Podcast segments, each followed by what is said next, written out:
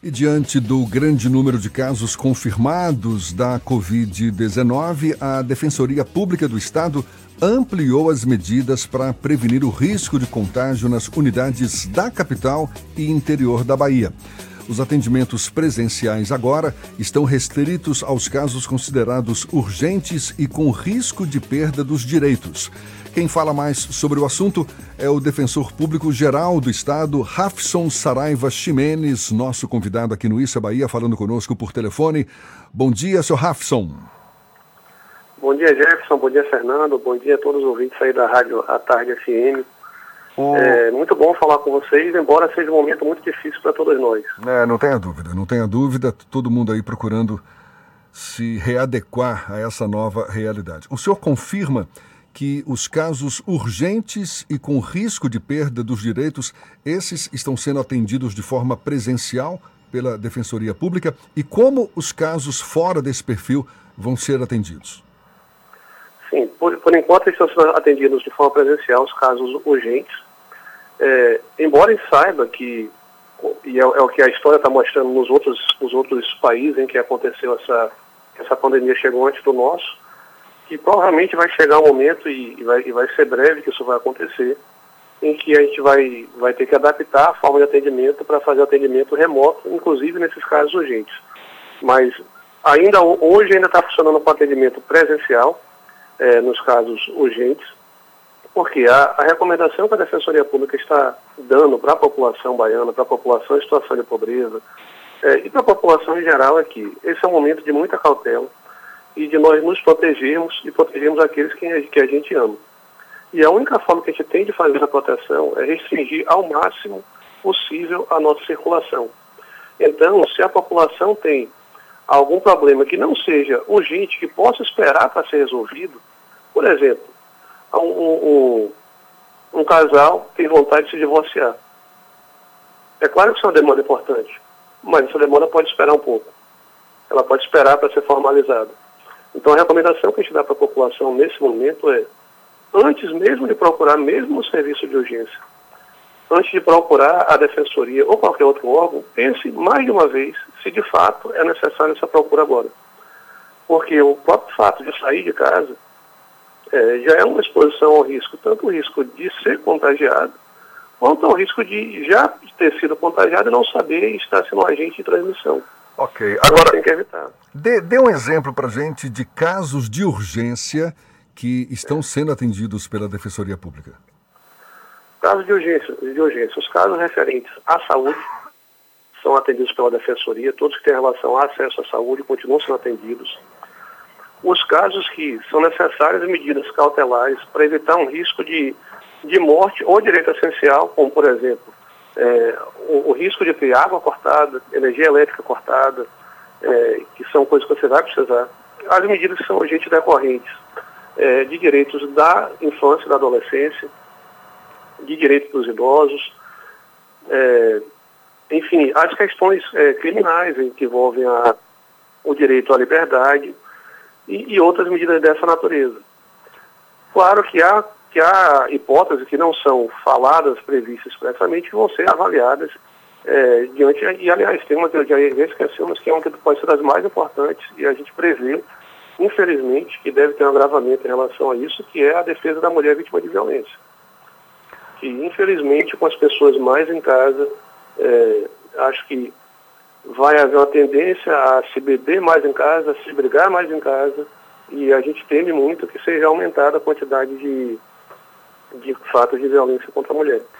Então, nessa hipótese, a Defensoria continua atendendo presencialmente, embora é bom ficar claro é, que muito em breve a gente vai ter que criar uma, uma nova forma, já está trabalhando nisso, organizando essa nova forma de, de atendimento, para possibilitar que, a, que cada cidadão tenha um atendimento da Defensoria é, por telefone mesmo, para evitar esse deslocamento. Rafson, o Tribunal de Justiça do Estado da Bahia concedeu um habeas corpus coletivos coletivo para autorizar a saída dos presos por dívidas no pagamento de pensões alimentícias aqui no estado da Bahia. Foi um pedido da Defensoria Pública do Estado. Você poderia explicar exatamente quem são os beneficiados com essa medida? A gente sabe que nesse momento de, de pandemia e pela forma que esse vírus atua, que a chegada desse vírus em uma unidade prisional é, vai ter um efeito devastador. No momento que ele chegar, vai ser devastador, porque não há para onde correr para quem está numa unidade prisional. O nosso ordenamento autoriza pouquíssimas hipóteses de, de prisão que não, não são decorrentes de cometimento de crime.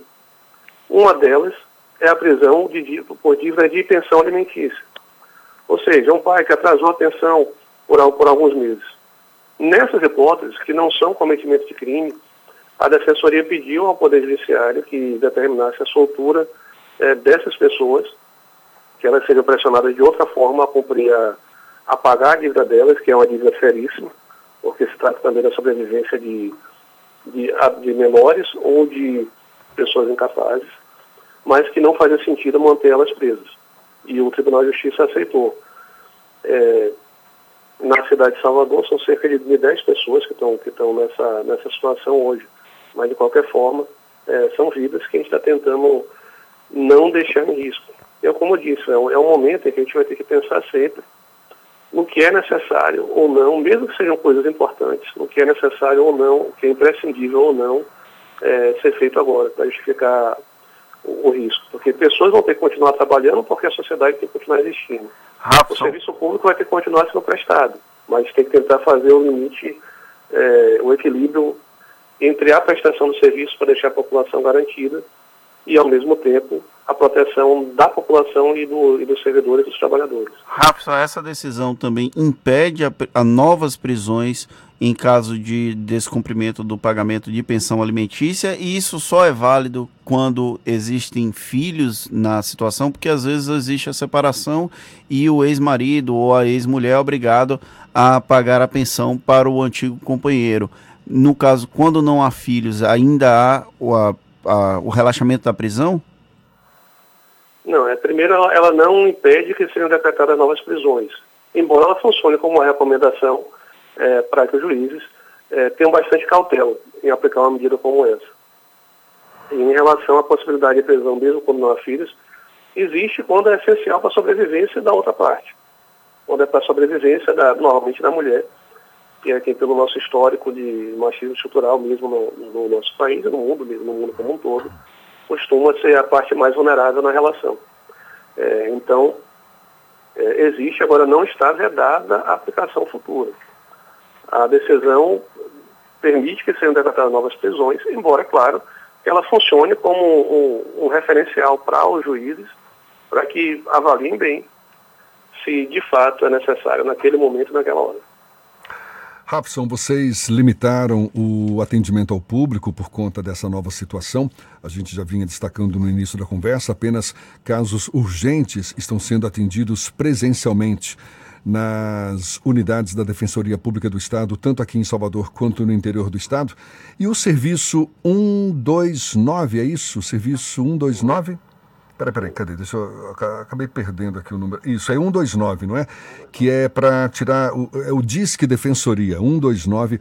Ele continua funcionando normalmente e para que tipo de atendimento pode ser esse número utilizado? 129 continua funcionando normalmente. É um serviço que pode ser ligado da capital do interior do, do, interior do Estado. É, agora, o que, que vai acontecer com a, com a Defensoria muito em breve? Com esse, com esse avanço do coronavírus, com o avanço das medidas de restrição à circulação, muito provavelmente, 129 vai virar a porta principal de entrada na Defensoria Pública durante um período. Então, a recomendação que a gente faz para a população é mesmo em relação a 129, aquelas pessoas que querem ligar para tirar dúvidas sobre o andamento de um processo que já estava, que já tinha sido protocolado, que elas tenham um pouco de paciência, porque todos os prazos judiciais, exceto dos casos urgentes, são suspensos. Então, não adianta ligar, porque nenhum processo vai, vai caminhar nesse momento. Se a dúvida sobre quando vai ser reagendado os atendimentos que foram suspensos, que estavam marcados, que eram presenciais e que não eram de urgência, não adianta ligar por essa razão nesse momento, porque ninguém sabe exatamente até quando a situação vai durar. Então ninguém vai ter resposta ainda para quando vão ser reagendados. O que eu posso dizer para a população é, que todos os atendimentos que já estavam marcados, eles vão ser agendados assim que a situação permitir que a gente comece a voltar à normalidade. Mas nesse momento não adianta. E por que, que eu estou falando isso? Porque se as pessoas ficarem ligando, ficarem ligando para situações que não são emergenciais, elas podem estar tirando espaço de fala de uma pessoa que tem uma situação emergencial.